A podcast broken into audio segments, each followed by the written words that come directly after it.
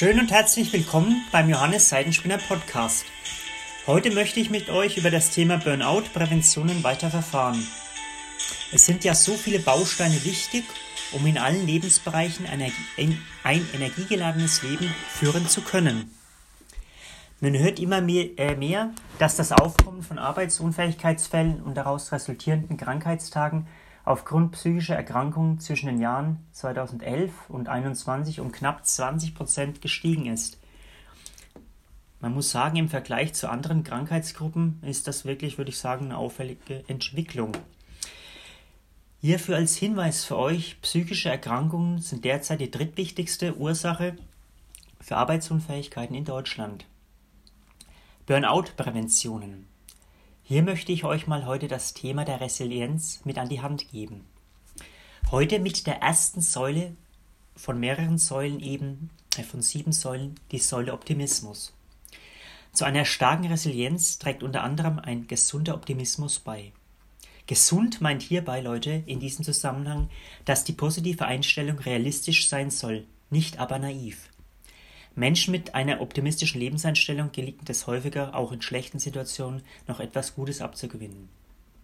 Untersuchungen haben natürlich da auch gezeigt, dass sich Menschen mit einer optimistischen Lebenseinstellung in schwierigsten Situationen weniger Sorgen machen und es ihnen leichter fällt, kreative Problemlösungen zu finden. Optimismus steigert auch die Motivation und das Durchhaltevermögen in Belastungssituationen. Als erste Säule der Resilienz stellt der Optimismus die Grundlage für die sechs weiteren Resilienzfaktoren eben dar. Ein realistischer Optimismus hilft den Menschen, sich von unnötigen Zweifeln zu befreien und Herausforderungen mit einer positiven Einstellung zu begegnen.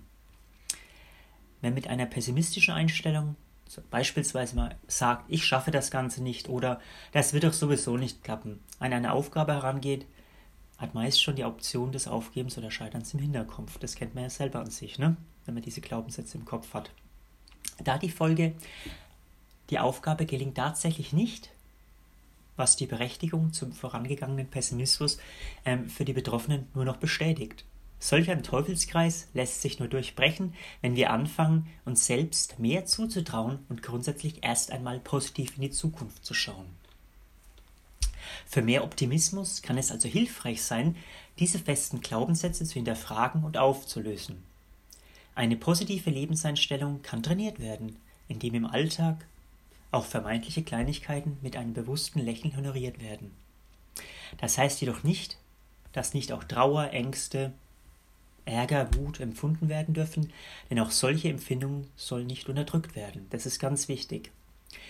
Optimistisch denkende Menschen wird es aber nach solchen negativen Erfahrungen leichter gelingen, über das Erlebte und die verantwortlichen Auslöser hinwegzukommen.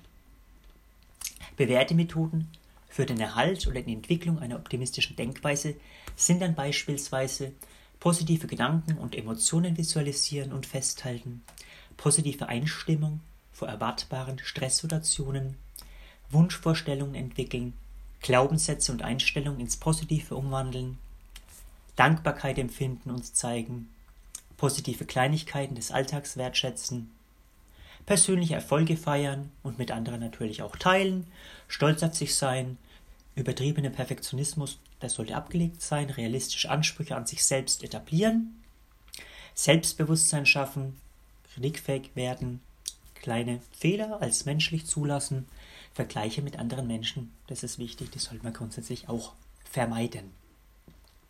So Leute, ich hoffe, ich konnte euch damit einen gewinnbringenden Beitrag zum Thema Optimismus beisteuern und freue mich über eure Bewertungen und hoffentlich auch positiven Likes.